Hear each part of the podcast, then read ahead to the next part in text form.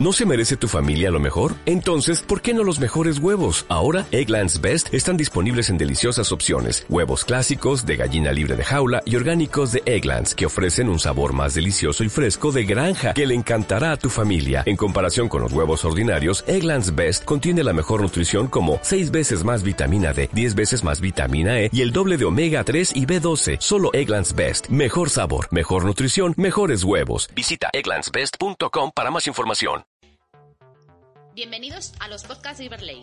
Aquí te enterarás de toda la actualidad jurídica que te afecta, novedades, entrevistas e información. Comenzamos. Buenos días, eh, soy José Candamio, miembro del Departamento de Documentación de Iberley College y hoy eh, en esta webinar vamos a tratar el despido colectivo con ocasión de la publicación eh, de la guía paso a paso sobre esta materia que ya está disponible en Colex. Eh, a modo introductorio, empezar diciendo que el despido colectivo o expediente de regulación de empleo de extinción, que también se suele denominar, es el acto mediante el cual el empresario finaliza el contrato laboral de un número representativo de trabajadores eh, por cuestiones económicas, técnicas, organizativas o de producción. Eh, para ser efectivo, debe cumplir con una serie de requisitos y unos trámites que podríamos denominar reforzados. Es decir, además de existir una causa eh, objetiva que justifique los despidos, también eh, el empresario eh, deberá cumplir con una serie de requisitos formales establecidos tanto en el artículo 51 del Estatuto de los Trabajadores como en el Reglamento de Despidos Colectivos. Y bueno, estos trámites han de, cumplirse, evidentemente, para que el despido se ajuste a la ley y, en consecuencia, sea procedente. Para cualquier empresa, optar por el despido colectivo es un proceso que por estar sometido, como hemos dicho, a diversos trámites, eh, se hace complicado. Eh, ya no solo por la obligación de abrir un periodo de consultas con los representantes legales de los trabajadores, sino también por las comunicaciones necesarias a la autoridad laboral, eh, la justificación de las causas económicas, técnicas, organizativas o productivas, las denominadas causas ETOP, los ineludibles trámites de comunicación individual. Bueno, son muchos pasos que, intentaremos un poco ver. Siempre teniendo en cuenta la posibilidad de completar eh, todo lo que hoy vamos a tratar mediante la información disponible tanto en Giverlay como en las publicaciones eh, de Colex. Eh, sobre todo, eh, vamos a analizar principalmente los aspectos que podríamos denominar básicos, ¿no? Y en los que suelen recaer los principales problemas prácticos a la hora de este tipo de extinciones. También antes de empezar, pues recordar brevemente eh, el esquema, ¿no? Eh, el esquema de, todo despido colectivo, ¿no? Primero la empresa comunica tanto a la autoridad laboral como a los representantes de los, trabajadores su intención de despedir, realizar un despido colectivo. Eh, la autoridad laboral traslada esa misma comunicación tanto a la inspección de trabajo como al Servicio Público de Empleo Estatal, como al Instituto Nacional de Seguridad y Salud, perdón, del Instituto Nacional de Seguridad y Social eh, luego debe constituirse una comisión negociadora que aglutine pues, tanto a los representantes de los trabajadores como de la empresa. Hay unos plazos tasados para ellos en función de si existe o no representación legal de los trabajadores en el centro. Eh, se iniciaría un periodo de consultas donde es necesario eh, que haya siempre una buena fe negocial, que es decir, que haya una propuesta por parte de, de la empresa y una contrapropuesta por parte de los representantes de los trabajadores. En este periodo es donde se acordará, pues, eh, digamos, las medidas para intentar evitar o reducir los despidos colectivos, ¿no? Las denominadas medidas de acompañamiento social o el plan de recolocación externa, que también eh, iremos viendo.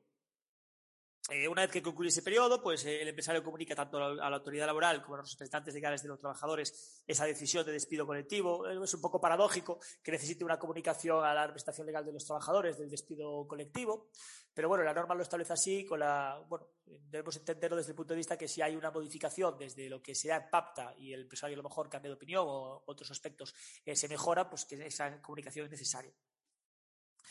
Luego la autoridad laboral eh, comunicará eh, pues la decisión a la Inspección de Trabajo y Seguridad Social, que un poco intervendrá, eh, no, no, es que intervenga, sino que bueno, pues eh, velará porque el servicio, porque se haya cumplido las, las, las necesidades del periodo de consulta y emitirá un informe. Y por último, el empresario pues, comunicará eh, la decisión a, a, cada trabajador de manera individual. Sobre este aspecto, pues es conocida que hay gran jurisprudencia sobre lo que debe contener esa, esa notificación individual. Y bueno, y finalmente, tras esa comunicación, pues eh, empezaría lo que sería la, la opción de, de, poder impugnar el despido colectivo, ¿no? que también veremos pues, los sujetos que pueden hacerlo y, sujetos a qué procedimiento. Eso sería un poco el esquema, volveremos sobre él, lo, verán de forma escrita, se lo, dejaré de forma escrita. como digo, veremos un esquema básico, iremos viendo pues, las distintas precisiones en cada caso, centradas pues, en el ERE de, de extinción, ¿no? que supone realmente la finalización definitiva de la relación laboral entre la empresa y, los trabajadores, ¿no? lo que es conocido como, despido colectivo. Eh, a modo introductorio nada más, eh, eh, bueno, aquí les queda un poco el, índice que seguiremos, ¿no? Empezaremos por el entorno normativo y veremos pues, con los conceptos básicos y que muchas veces producen cierta dificultad, ¿no? No tanto el concepto de despido colectivo, pero sí pues, los umbrales numéricos, temporales y las propias causas de despido. También veremos la, forma de realizar el despido colectivo. Ya hemos anticipado un poco el, esquema de procedimiento básico, pero bueno, eh, lo repasaremos un poco concretando alguna cosilla más. Y también veremos pues, eh, algunas premisas básicas sobre la selección de trabajadores afectados, que bueno, dentro de lo que del procedimiento de despido colectivo eh, impera un poco pues, el, derecho de la empresa a seguir unos criterios que no sean discriminatorios. ¿no? Los sujetos legitimados para la negociación, que también hemos hablado sobre eso ya, y bueno, la autoridad laboral y su intervención y la indemnización y obligaciones de empresarios ligadas al despido colectivo, que es también un poco, bueno, unos temas que merece la pena pararse y, verlos un poco más detenidamente. Y por último, la impugnación judicial del despido. Sin más, y ya hecha la introducción, pues eh, vamos a ello. Bien, el entorno normativo. Eh, el entorno normativo eh, bueno, aquí ven lo que yo considero las tres normas básicas. El procedimiento para llevar a cabo el despido colectivo, pues en nuestro ordenamiento jurídico interno se regula principalmente por el artículo 51 del Estatuto de los Trabajadores y por el Real Decreto 1483-2012. Eh, es este eh, reglamento de procedimientos de despido colectivo y de suspensión de contratos y reducción de jornada, eh, en su momento el que supuso, digamos, la, adecuación de los procedimientos de despido colectivo a las modificaciones operadas por la reforma laboral del 2012 sobre el Estatuto de los Trabajadores, ¿no? Y donde realmente encontraremos la mayor parte de las referencias que debemos tener en cuenta, tanto relativas al periodo de consulta, eh, como para aspectos formales, como la, presentación de una memoria explicativa en caso de despido colectivo, eh, la documentación contable, fiscal, los informes técnicos que, necesitaremos ¿no? Para justificar un poco la, medida extintiva. Y luego, sin duda, aquí la citamos en primer lugar eh, conceptualmente, la aplicación por parte del Tribunal Superior de Justicia de la Unión Europea de la Directiva sobre despidos colectivos, la Directiva 98-59, pues eh, ha sido eh, ineludible y, de hecho aún continúa, ¿no? Aún hemos, visto eh, recientes pronunciamientos del año 2020. Y, bueno, esta directiva realmente configura como básica, sobre todo, se tiene que tener en cuenta en relación a las referencias el concepto de centro de trabajo, y no de empresa para el cómputo del umbral numérico, ¿no? Que, que no profundaremos demasiado, no profundizaremos eh, demasiado sobre este tema, por lo que bueno, voy a aprovechar ahora también un poco para hablar de ello. Eh, esta directiva eh, ofrece, digamos, a los Estados miembros a nivel de toda la Unión Europea una alternativa a la hora de, identificar los supuestos en los que concurre un despido colectivo. Es decir, permite tomar en consideración bien el periodo de 30 días y comprobar si dentro del mismo se superan estos determinados umbrales numéricos o porcentuales. habla de 10 despidos en el centro de trabajo que ocupen a más de 20 y menos de 100 trabajadores y el 10%, el 10 de los trabajadores en los centros entre 10 y 300 y al menos 30 en los centros de, de 300, eh, de 300 o más trabajadores. Perdón. Y también, bueno, permite eh, tomar en consideración un periodo de 90 días, en cuyo caso habrá un despido colectivo si se producen al menos 20 eh, extinciones contractuales.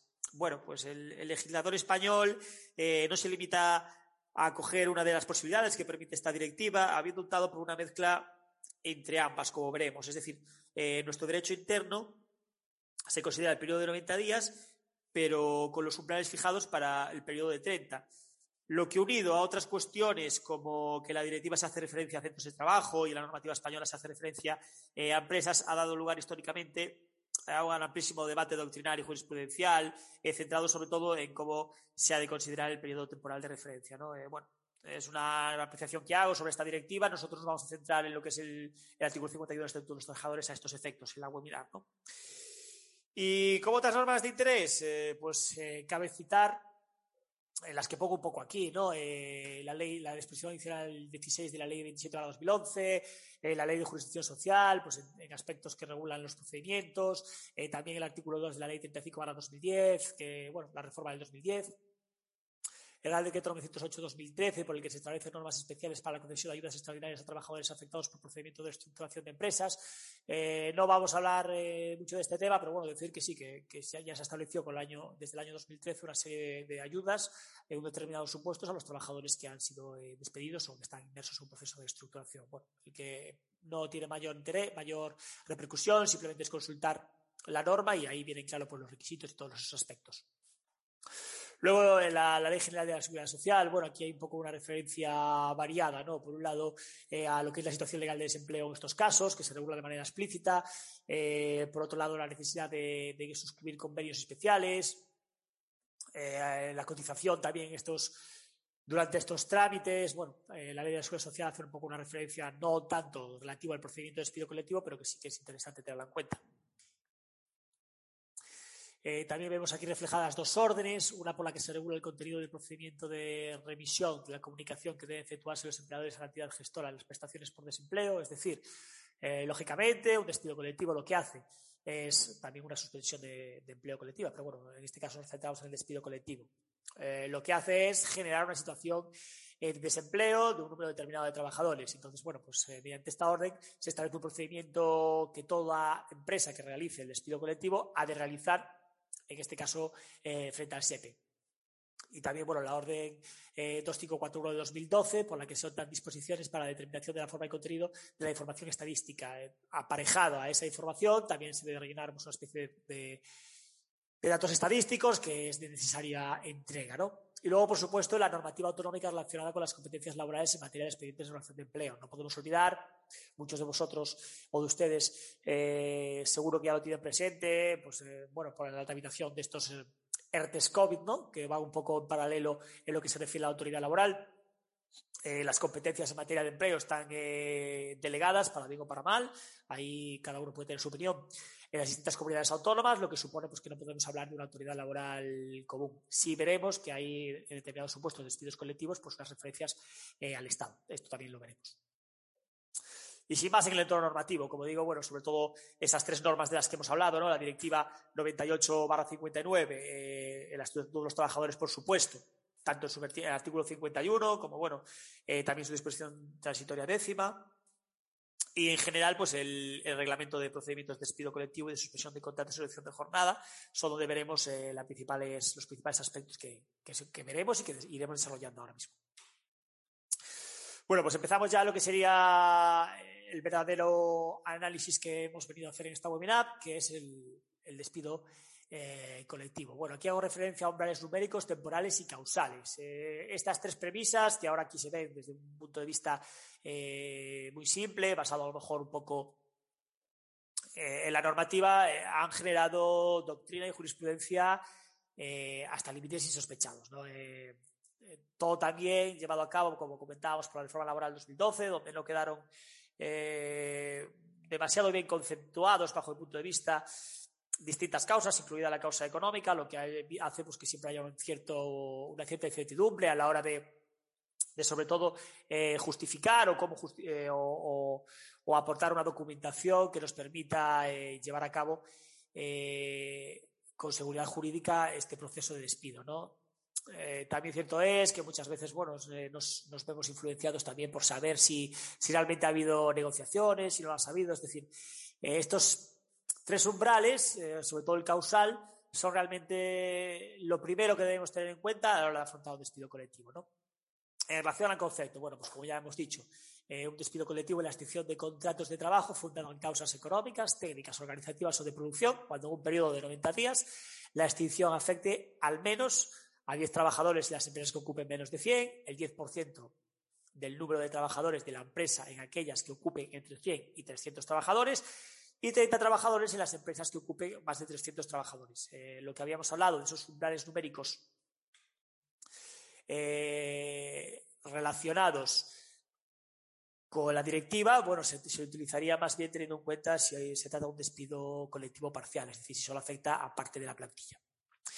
Eh, la extinción de contratos de trabajo que afecta a la totalidad de la plantilla de la empresa, siempre que el número de trabajadores sea superior a 5, el número de trabajadores afectados, cuando aquel se produzca como consecuencia del cese total de la actividad empresarial, fundada en las mismas causas anteriormente señaladas. Eh, bueno, aquí la norma lo que nos hace es hablar de, la extinción de la personalidad jurídica del contratante, ¿no? En qué condiciones necesita pues, un, despido colectivo, un ERTE, una negociación. Un ERE, perdón, un ERE, no un ERTE, un ERE, una negociación. Bueno, el umbral numérico. El umbral numérico viene siendo el número de personas de trabajadoras afectadas. Eh, lo que parece sencillo, en base un poco a lo que hemos visto eh, en la normativa, que el artículo 51 del Estatuto de los Trabajadores siempre se complica. Eh, hemos de tener en cuenta que computan los despidos en los que concurren causas económicas, técnicas, organizativas o de producción. Es decir, deberán computarse, cual, pero también deberá computarse cualquier otro despido que no esté basado en motivos inherentes a la persona del trabajador, distintos a los que a los a los establecidos en el artículo 49.1 del, del ET. Es decir, eh, a la hora de saber qué número de despidos colectivos hemos hecho, en el periodo de referencia hemos, ver, hemos de mirar hacia adelante y hacia atrás y, computaría eh, despidos objetivos, incluso eh, de haberse alcanzado un acuerdo transaccional, despidos disciplinarios declarados improcedentes en vida judicial o mediante reconocimiento por parte de la empresa en cualquier modo de resolución extrajudicial. Eh, si no existiera esta garantía, eh, la empresa podría eludir la necesidad de hacer un despido colectivo eh, recurriendo a despidos disciplinarios y, optando por la procedencia. Bueno, la normativa no lo regula de manera concreta, pero a nivel jurisprudencial sí se ha dado, sí, sí hemos de tener en cuenta este aspecto. Luego también computa la finalización de contratos eh, temporales fraudulentos o reconocidos como procedentes en vida judicial o mediante reconocimiento por parte de la empresa eh, en cualquier modo de resolución extrajudicial. Eh, ¿Qué extinciones se podrían excluir del cómputo? Bueno, como también un poco de lo anterior, ¿no? Aquí se ha hecho un poco, hecho un poco un resumen en base pues, a, a la jurisprudencia, ¿no? No existe, como digo, una norma en la que diga estos contratos computan y estos no computan. El Tribunal Superior de Justicia de la Unión Europea ha hablado sobre ello, el Tribunal Supremo también ha hablado sobre ello. Y un poco, sin profundizar demasiado y para que un poco quede reflejado eh, de manera sencilla en esta webinar, pues eso, eh, deben excluirse del cómputo. Eh, en modo general, digamos, una extinción válida de contratos temporales, es decir, un contrato que por lo que sea, un contrato de obra que finaliza por la realización de su objetivo, despidos disciplinarios procedentes, excepciones contractuales por mutuo acuerdo de la empresa siempre que no se produzca instancia del empresario, eh, la división o del trabajador, eh, la jubilación, incapacidad o muerte del trabajador. Eh, bueno, el caso, este caso, una jubilación del empresario, pues si conllevara la extinción, el empresario no persona física, evidentemente, no, persona física, sino persona jurídica, lo decía correctamente, llevaría aparejada una, una extinción colectiva, ¿no? Eh, despidos objetivos por ineptitud del trabajador o por falta de adaptación al trabajo a las modificaciones técnicas operadas en el puesto de trabajo cuando eh, respondan a los motivos no inherentes a la persona, a la persona del trabajador. Bueno, en este caso eh, ya hablaríamos un poco más de despidos objetivos, pero merece la pena, dado que el artículo 52 del Estatuto de los Trabajadores, que trata de despidos objetivos, remite al 51.1 en lo referente a, a, causas económicas técnicas organizativas o de producción, causas ETOP, eh, pues merece la pena hacer una pequeña disertación. Cuando hablamos de despidos objetivos, eh, la norma separa, por un lado, eh, unas causas inherentes al trabajador, como son la lentitud sobrevivida y la falta de adaptación al puesto de trabajo, también la, la falta de consideración presupuestaria en determinados supuestos. Y por otro lado, hace, hace, referencia a las causas inherentes a la empresa, que serían causas top, como digo. bueno, la diferencia entre no sé si creo que ya es redundar, ¿no? que es un poco lógico, pero bueno, merece la pena eh, hacer una pequeña reflexión sobre esto. La diferencia entre un despido colectivo y un despido objetivo, eh, lógicamente, sería eh, cumplir ese umbral numérico de despidos colectivos. ¿no? se puede hacer X despidos, X despidos objetivos en base a 52 del Estatuto de los Trabajadores por causas económicas, técnicas objetivas de producción. En el momento que estemos en los umbrales marcados por el artículo 51, sería necesario hacer un despido colectivo. Eh, siguiendo también un poco con los umbrales eh, numérico, temporal y causal. Eh, cuando un despido sumado a los otros, al de los otros trabajadores de la empresa y dentro del periodo de 90 días de referencia supera los umbrales numéricos previstos en el artículo 51 del Estatuto de los Trabajadores, se considera nulo al haber omitido los trámites exigibles. Un poco lo que acabamos de reflexionar, ¿no? Sobre, de hacer esta pequeña reflexión sobre el despido objetivo. En este caso, bueno, pues una ley, una sentencia del Tribunal Supremo de 2016 la ley sanciona con nulidad las excepciones contractuales computables que, superado los umbrales del artículo 51.1 del Estatuto de los Trabajadores, no se tramitan como despido colectivo. Tal nulidad es predicable no solo cuando las impugnaciones de estas nuevas extinciones se realicen de manera colectiva, o individualmente del seno del despido colectivo incorrecto llevado a cabo eh, por el empresario. También es nulo de pleno derecho cuando, omitiéndose los trámites exigibles, ex artículo 51.1, la impugnación se lleva a cabo individualmente por el trabajador despedido, al margen de cualquier impugnación colectiva. Eh, bueno, pues eh, un poco lo que nos viene a decir aquí el Tribunal Supremo es que si no se respeta el procedimiento de despido colectivo una vez alcanzados esos umbrales que marcan el, artículo, el artículo 52 de los trabajadores, el despido sería obviamente considerado nulo. Eh, bueno, el segundo gran umbral para tener en cuenta el despido colectivo? Pues es esa referencia al periodo de 90 días. ¿no? Eh, se debe considerar todo periodo de 90 días consecutivos en el que se haya tenido lugar el despido individual. Es decir, el propio despido individual es el que marca el cómputo. ¿no?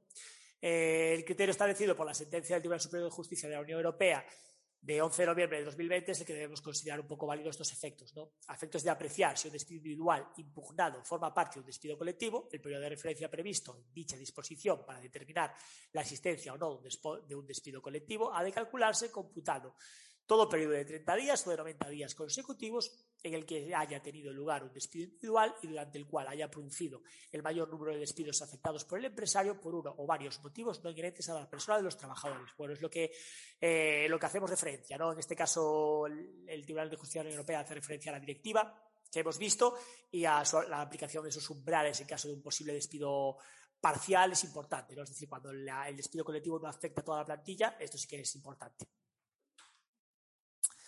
Esa doctrina eh, ya se ha llevado, como ven, eh, recientemente, ¿no? En diciembre de 2020, que en periodos jurisprudenciales es relativamente corto, eh, a efectos de definir el despido colectivo y diferenciarlo del individual, pues bueno, el, Tribunal Supremo ha fijado una norma general, que es el periodo de 90 días, y una regla antifraude, ¿no? Cuando en periodos sucesivos de 90 días y con el objetivo de eludir las previsiones contenidas en el presente artículo, la empresa realice extinciones de contratos al amparo del artículo 52c, es decir, despidos objetivos, en un número inferior a los umbrales señalados y que sin que concurran causas nuevas que justifiquen tal actuación, dichas nuevas especificaciones se consideran efectuadas en fraude de ley y serán nulas y sin efecto. Bueno, pues aquí es un poco eh, lo que hablamos, ¿no? Eh, se habla, eh, cuando nos referimos al artículo 51.1 de Estatuto de los Trabajadores, ya el Tribunal Supremo, digamos, que lleva la doctrina del, de, europea a nuestro derecho interno, y habla por un lado de una norma general y otra eh, regla antifraude. Se hace esa referencia siempre para hablar de esos dos periodos a tener en cuenta dentro de este umbral. Y luego las causas del despido, eh, que son las causas económicas, técnicas, organizativas o de producción. Bueno, pues eh, aquí evidentemente podríamos a lo mejor hacer una webinar eh, solo de estos. Hemos puesto aquí unas pequeñas eh, referencias, sobre todo con base a la ley. Y bueno, pues eh, invito a cualquiera que necesite profundizar o que necesite tener cualquier otra duda, sobre todo el tema de las causas económicas, pues como, como sabemos es muy denso, a que, bueno, pues que, que acceda a los textos que tenemos en Giverlay sobre el tema o a la propia editorial eh, Colex el, libro sobre esta materia. Bueno, pues las famosas causas ETOP, ¿no? Eh, son económicas cuando de los resultados negativos de la empresa se desprenda una situación económica negativa, en casos tales como la existencia de pérdidas actuales o previstas o la disminución persistente de un nivel de ingresos ordinarios o ventas. En todo caso, se entenderá que la disminución es persistente si durante tres trimestres consecutivos el nivel de ingresos ordinarios o ventas de cada trimestre es inferior al registro, al registrado en el trimestre anterior. Bueno, aquí sí que la jurisprudencia ha matizado todo, ha matizado eh, cuando se considera una disminución persistente, ha matizado eh, ese periodo de tres meses consecutivos. Eh, bueno, sobre todo en casos económicas es todo un poco, digamos, el, el juez de lo social va a centrarse mucho más en toda esa documentación adjunta, ¿no? Como, bueno, añadir que en paralelo a todo esto, el, regla, el Real Decreto 1483, el Reglamento eh, de Procedimientos de Despido Colectivo, para cada supuesto de despido colectivo, eh, por un lado el económico y por otro lado, en caso de, técnicas, de, de causas técnicas, organizativas o de producción, eh, fija una serie de documentación de obligado cumplimiento, ¿no? Está bastante clara la norma, luego ya lo que es su ausencia o la forma en la que esa documentación muestra la información sí que puede ser discutible, pero que, que es necesaria, eh, no. y sería lo que justifica en parte las, las, causas económicas o estas que vamos a ver ahora. Eh, bueno, causas técnicas, pues cuando se produzcan cambios, entre otros, en los ámbitos de medios o instrumentos de producción. Causas organizativas, cuando se produzcan cambios, entre otros, en el ámbito de los sistemas y de métodos de trabajo del personal o en el modo de organización de la producción. Y causas productivas, cuando se produzcan cambios, entre otros, en la demanda de los productos o servicios eh, que la empresa pretende colocar en el mercado. Bueno, eh, eh, tratar sobre todo de, bueno, de explicar algún abominar que realmente se, trata de compactar el despido colectivo, todo esto punto por punto, eh, es complicado. Decir sobre todo que yo creo que, esto es un punto de vista personal, lo que necesita un despido objetivo es un punto de inflexión, es decir, pues una modificación técnica o un cambio en el mercado o algo que, o una situación eh, económica puntual a partir de la cual nacen problemas económicos y a partir de ahí, pues digamos que desde ese punto de vista, tomando referencia al año anterior, pues tenemos que demostrar eh, esas, causas, ¿no? Eh, luego la forma de realizar el, el, despido colectivo, ¿no? Ya en este caso hablamos de un, de un ERTE extintivo. Hacíamos una pequeña referencia al índice que ahora vamos a ver un poquito más en profundidad, lo que sería el procedimiento eh, básico. Cierto es que, bueno, por convenio colectivo se puede poner algún, algún supuesto más, alguna consulta a la comisión eh, paritaria en algún supuesto, pero bueno, en general eh, suele, eh, suele seguirse el marcado por todos los trabajadores y por el reglamento de despidos colectivos. En este caso, el despido colectivo, como digo, exige una serie de trámites. La primera, pues la comunicación a la autoridad laboral y representación legal de los trabajadores por parte del empresario de su intención de realizar un despido colectivo. En este caso se trata de la apertura del periodo de consultas mediante un escrito dirigido a los representantes legales de los trabajadores, con carácter previo a la comunicación empresarial de la apertura del periodo de consultas, deberá quedar constituida la comisión representativa de los trabajadores eh, sujeta a unos plazos. ¿no? La norma es bastante tasativa, eh, no tiene mayor problema interpretativo. Eh, la comunicación simultánea de la autoridad laboral compete perdón, autoridad laboral competente eh, del periodo de consultas eh, con una copia del escrito dirigido a los representantes de nuestros trabajadores, lo que hemos dicho también al principio, y es esta autoridad laboral la que trasladará esa comunicación a la inspección de trabajo, al SEPE y al INES a efectos de futuras prestaciones o de un poco control de, de ese periodo de consultas. ¿no? Y luego aquí es el momento en el que se hace, digamos, con esa eh, comunicación inicial, va lo que, digamos, eh, la jurisprudencia define como algo fundamental, que es la entrega de toda la documentación necesaria para acreditar las causas motivadoras del cumplimiento. En este caso, los artículos del 3 al 6 eh, fijan una serie de documentación general para todo el procedimiento de despido colectivo y otra específica para cada caso de procedimiento, es decir, para causas económicas, técnicas, organizativas o productivas. Eh, bueno, como digo, la documentación está perfectamente definida en la norma y, más o menos no suele, suponer eh, problemas. Eh, sí suele suponer problemas, como digo, pues que a lo mejor esa documentación no se entregue en tiempo y forma o no se entregue con la profundidad que, se necesita. Entonces, ahí sería donde el juez de lo, de social intervendría y diría si es válida o no válida. Pero bueno, sobre todo este es un punto importante y que debemos tener en cuenta. Eh, luego, como no, el periodo de consultas. Eh, bueno, pues el periodo de consultas tendrá por objeto, como es sabido, llegar a un acuerdo entre empresa y representantes de los trabajadores. Eh, deberá versar como mínimo sobre las posibilidades de evitar o reducir el despido colectivo y de atenuar sus consecuencias mediante el recurso o mediante el recurso o medidas sociales de acompañamiento, tales como bueno, pues la recolocación, acciones de formación y reciclaje, eh, mejora o mejora de la empleabilidad, es decir, todo un poco lo que ya sería movilidad geográfica, movilidad funcional. Eh, entra dentro, digamos, todo, aquí englobaríamos todo lo que tiene que negociarse dentro de un despido, pues como decimos, para, bien para reducir el número de despidos, eh, bien para evitar las consecuencias. ¿no? luego se fijará un calendario de reuniones a celebrar, sujeto a un número de reuniones mínimo en función del número de trabajadores en la empresa. Todo esto también lo tienen esquematizado en Iberley, en Colex y, bueno, no supone mayor problema siempre y cuando se respeten eh, como mínimo esos. También hay casos jurisprudenciales en los que, bueno, cuando se opta en una determinada reunión por pasar ya a una mediación o, o se llega a un periodo, a una a un consenso, eh, habiendo, pues, por un lado, una serie de propuestas y una serie de respuestas a las mismas por parte de la prestación legal de los trabajadores, pues será como válido. Eh, lo ideal es respetar los mínimos eh, de fechas y de reuniones. Las partes podrán acordar de una forma eh, el número de reuniones e, intervalos entre las mismas. Bueno, dentro de ese calendario de reuniones hay cierta libertad, respetando esos mínimos que hemos dicho. Y de todas las reuniones celebradas en el periodo de consultas se levantará acta que deberá firmar todos los asistentes. Bueno, pues esto ya es lógico, ¿no?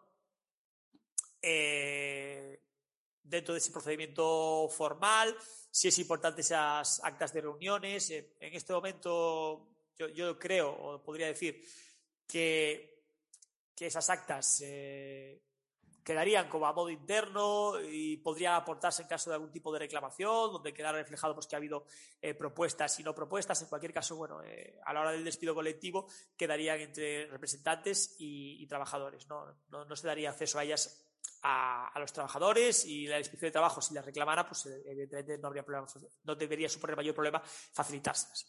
Luego, la comunicación a la autoridad laboral y a la representación legal de los trabajadores, resultado de las consultas efectuadas a la finalización del periodo, del periodo de consultas. Por lo que hemos dicho, ¿no? Eh, una vez que ese periodo termina, pues necesitamos una comunicación en paralelo, ¿no? Tanto a la autoridad laboral como a la representación legal de los trabajadores. Eh, suena un poco raro que la propia representación legal de los trabajadores necesite una consulta cuando ha participado en el periodo de consultas, pero como digo, pues la ley lo, establece y de, a lo mejor mejorarse eh, en algún aspecto el acuerdo, pues debería concretarse ahí, pero no es normal. Lo normal es que se termina el periodo de consultas, haya acuerdo o no, se comunique, pues a continuación, pues, los despidos, ¿no? Y luego la notificación de manera individual a los trabajadores afectados por el despido colectivo. Aquí es importante, se ha dicho que de esta notificación no es necesaria dar traslado a la prestación legal de los trabajadores, que aquí, bueno, eh, como ya hemos dicho, sí tienen su propia, su propia notificación. Eh, y se ha dicho también, se ha regulado bastante, no tanto en este año, pero sí a partir de 2018, creo recordar, eh, la jurisprudencia ha hecho bastante hincapié de, del contenido de esa notificación. pues en principio no es necesario eh, establecer toda la información, sin decir que ha habido un periodo de consultas, sin decir que se ha llegado a unos acuerdos, es recomendable, yo, yo lo, así lo haría. Y también de todos estos tipos de, de formularios que van aparejados a los despidos colectivos, a los seres extintivos, a los periodos de consultas. Eh, lo dicho, los tienen disponibles en, en Iberley y bueno, sería un complemento a todo esto que estamos diciendo.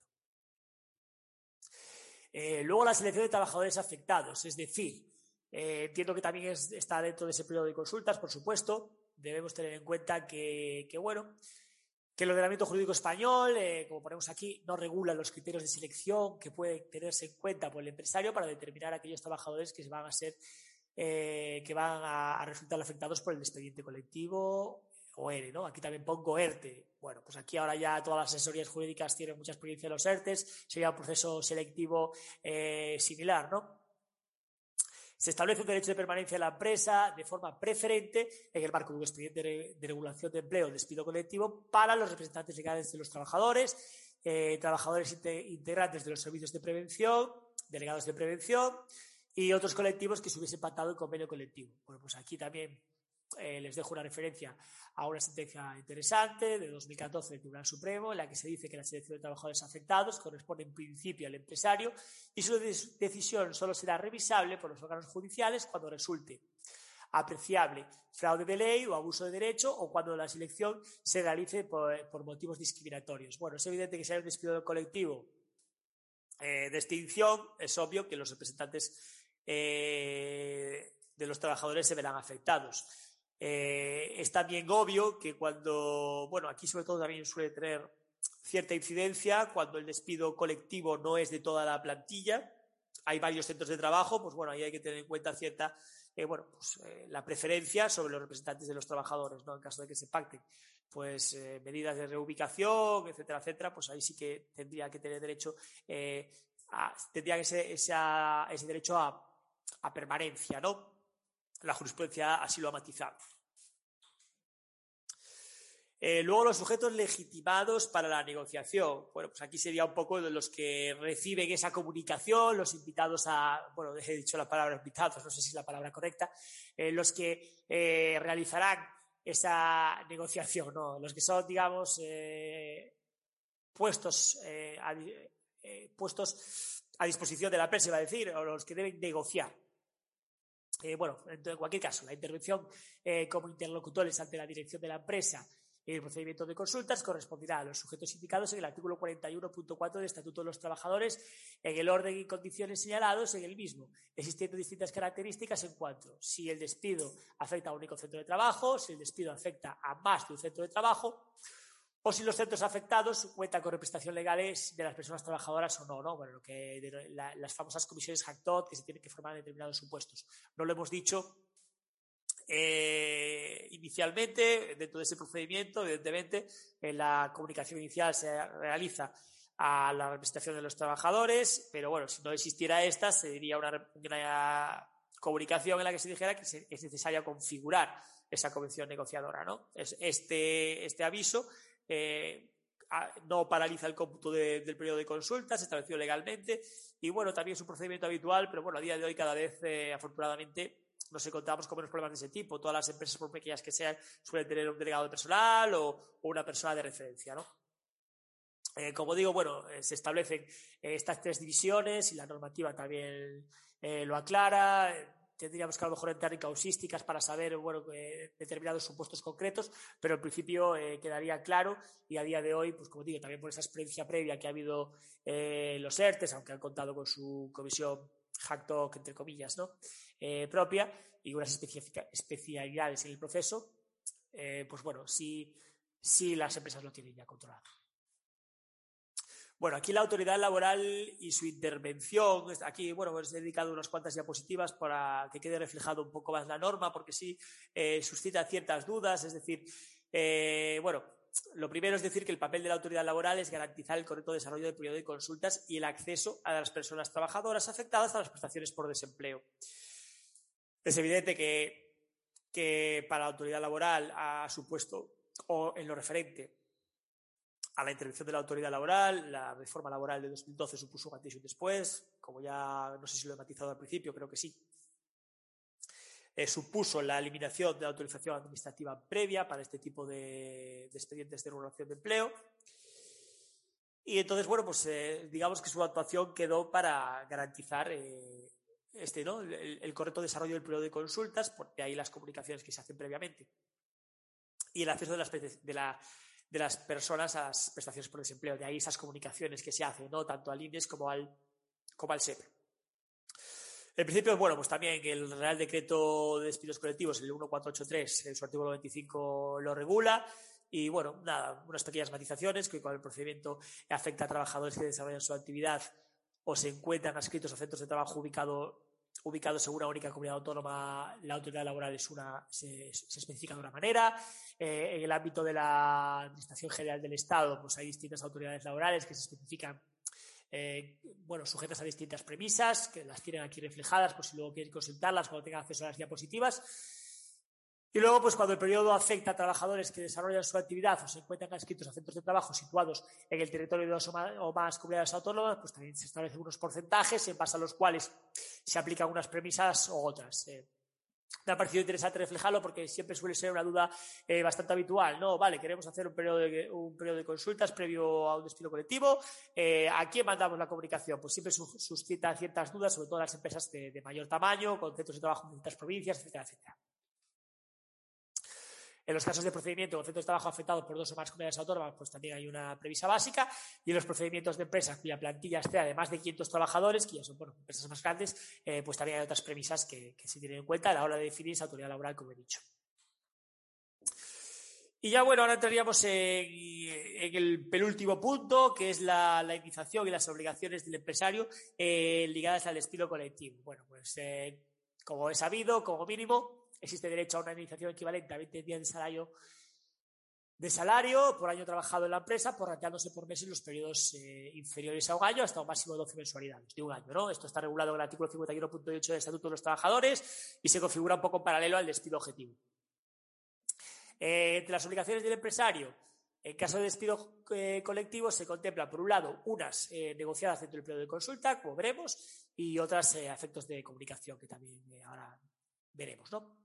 Eh, por un lado, negociar eh, medidas para evitar o reducir los despidos colectivos, ¿no? lo que se denomina las medidas sociales de acompañamiento. Bueno, pues eh, aquí entraría la recolocación interna de los trabajadores dentro de la misma empresa o, en su caso, en otra empresa del grupo del que forme parte, movilidad funcional, movilidad geográfica, modificaciones sustanciales de las condiciones de trabajo.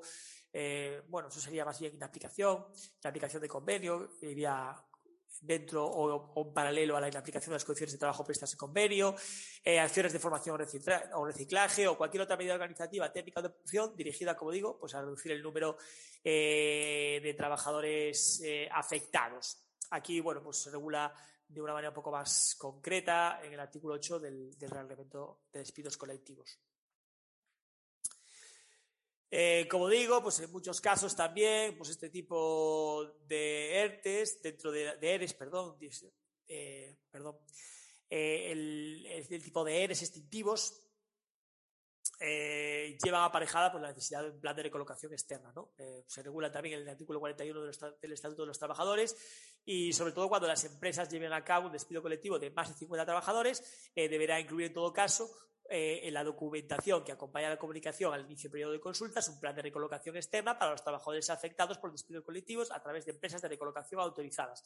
Aquí las empresas eh, suelen externalizar esto, suelen incluir acciones de formación, suelen incluir un poco, bueno, pues aportar esos perfiles de la eh, del trabajador a esas, a esas, agencias de colocación, o de recolocación, perdón, que son las que un poco se encargan de este tema por lo general. Eh, luego también, dentro, dentro, de esas obligaciones del empresario, eh, anteriormente creo que hice referencia a, obligaciones a efectos de, de, comunicación, esas también, pero estas ya serían obligaciones propias, ¿no? Es decir, existe la obligación de suscribir un convenio especial cuando el, despido colectivo afecte a trabajadores de 55 o más años. En este caso, pues eh, la norma que consta ahí abajo nos dice que cuando se realiza un expediente de relación de empleo en empresas no incursas en procedimiento concursal, que incluya trabajadores con 55 o más años de edad que no hubieran tenido la condición de mutualistas eh, antes de enero de 1967, existirá la obligación de abonar las cuotas destinadas a la financiación de un convenio especial respecto a los trabajadores anteriormente señalados en los términos previstos en la Ley General de la Seguridad Social, ¿no? en ese artículo 285. Es otra, otro aspecto que, hemos de tener en cuenta, otro coste que tienen las empresas eh, en este caso y que, bueno, eh, no suscita demasiada duda, ya hay unos procedimientos ya establecidos, unos formularios y no debería tener mayor problema. Luego las aportaciones al tesoro público. Eh, las empresas que realicen despidos colectivos y que incluyan también a trabajadores de 50 más años deberán efectuar una aportación económica al tesoro público. En este caso, bueno, pues están reguladas la disposición adicional decimosexta de la ley general, perdón, de la ley 27 2011 y también por el Real Decreto 1484 de 2012 que actualizó un poco esas normas tras la reforma laboral. Eh, luego también eh, el cumplimiento de las normas específicas para la comunicación en la entidad gestora el procedimiento de despido colectivo en relación a, los a las prestaciones por desempleo, ¿no? a las que hemos, nos hemos referido al principio de todo cuando hablamos del entorno normativo, a esa, a esa eh, orden eh, donde se regula pues, eh, esas, esas, necesidades informativas, esos planes estadísticos que la empresa tiene que aportar. Bueno, pues es otro trámite más que debemos tener en cuenta, que bien si lo externalizamos, bien nuestra asesoría, bien nosotros mismos si gestionamos el, todo el papeleo que conlleva un despido colectivo, pues tenemos que tenerlo en cuenta. Y luego, por último, la, impugnación judicial de despido colectivo. ¿no? A lo mejor aquí también podríamos incluir eh, referencias a esas consideraciones de, causa económica, de causa productiva, pero bueno, en este caso simplemente nos vamos a ceñir, ya para terminar, eh, a los, digamos, a, los a las cuatro partes con legitimación activa para impugnar un despido colectivo o un expediente de regulación de empleo, ¿no? que realmente es un poco la estructura que sigue la ley de jurisdicción social para hablar de esas eh, peculiaridades de los procesos. ¿no? Eh, por un lado, eh, la autoridad laboral podrá impugnar los acuerdos adoptados durante el periodo de consultas si estime que ocurrió fraude, dolo, coacción o abuso de derecho. Y podrá constatar la falta, la existencia de fuerza mayor como causa motivadora del despido colectivo. Pues ahí se regulan estos procesos en la ley de jurisdicción social en los artículos que ponemos ahí. Eh, luego, la prestación legal de los trabajadores, a través del proceso establecido en el artículo 124, donde se contemplan una serie de especialidades eh, concretas. ¿no? Evidentemente, si hay eh, un acuerdo previo, pues esto no es lo normal, pero cuando el despido colectivo, el periodo de consultas termina eh, acuerdo, recordemos que es, que es posible que, aunque no haya acuerdo en el periodo de consultas, bueno, es obvio, ¿no?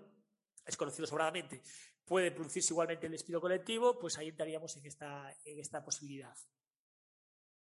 Eh, luego, por las personas trabajadoras. Bueno, pues la persona trabajadora individualmente afectada por un despido colectivo podrá impugnar el mismo a través del procedimiento previsto para la extinción de contrato por causas objetivas, eh, con una serie de especialidades en función de la existencia de una impugnación anterior eh, por otro sujeto legitimado. ¿no? Bueno, pues ahí se regula el artículo 120 al 123 de la Ley de Justicia Social. en este caso, creo, creo recordar, estoy casi seguro, se refiere a, a los aspectos relacionados con el despido objetivo y una serie de peculiaridades, ¿no?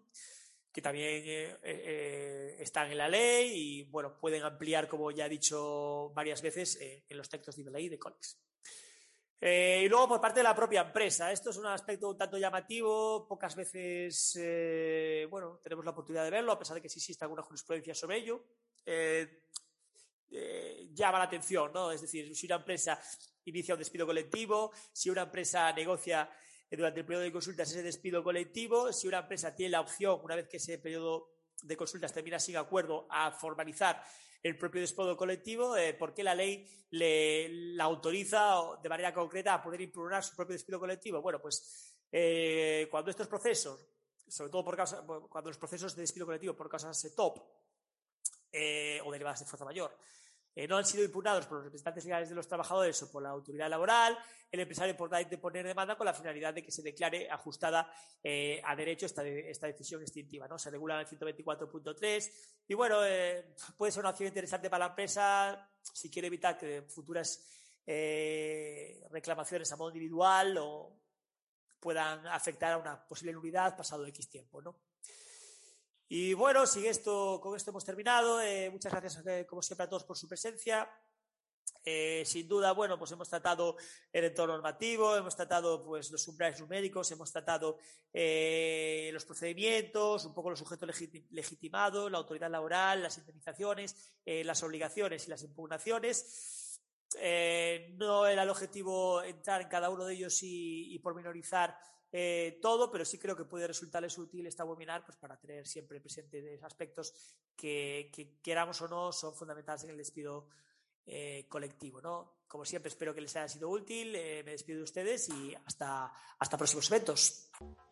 Gracias por haber llegado hasta aquí. Esperamos que la información te haya sido útil. Suscríbete y nos escuchamos en el próximo podcast. Hola, buenos días, mi pana. Buenos días, bienvenido a Sherwin Williams. ¡Ey! ¿Qué onda, compadre?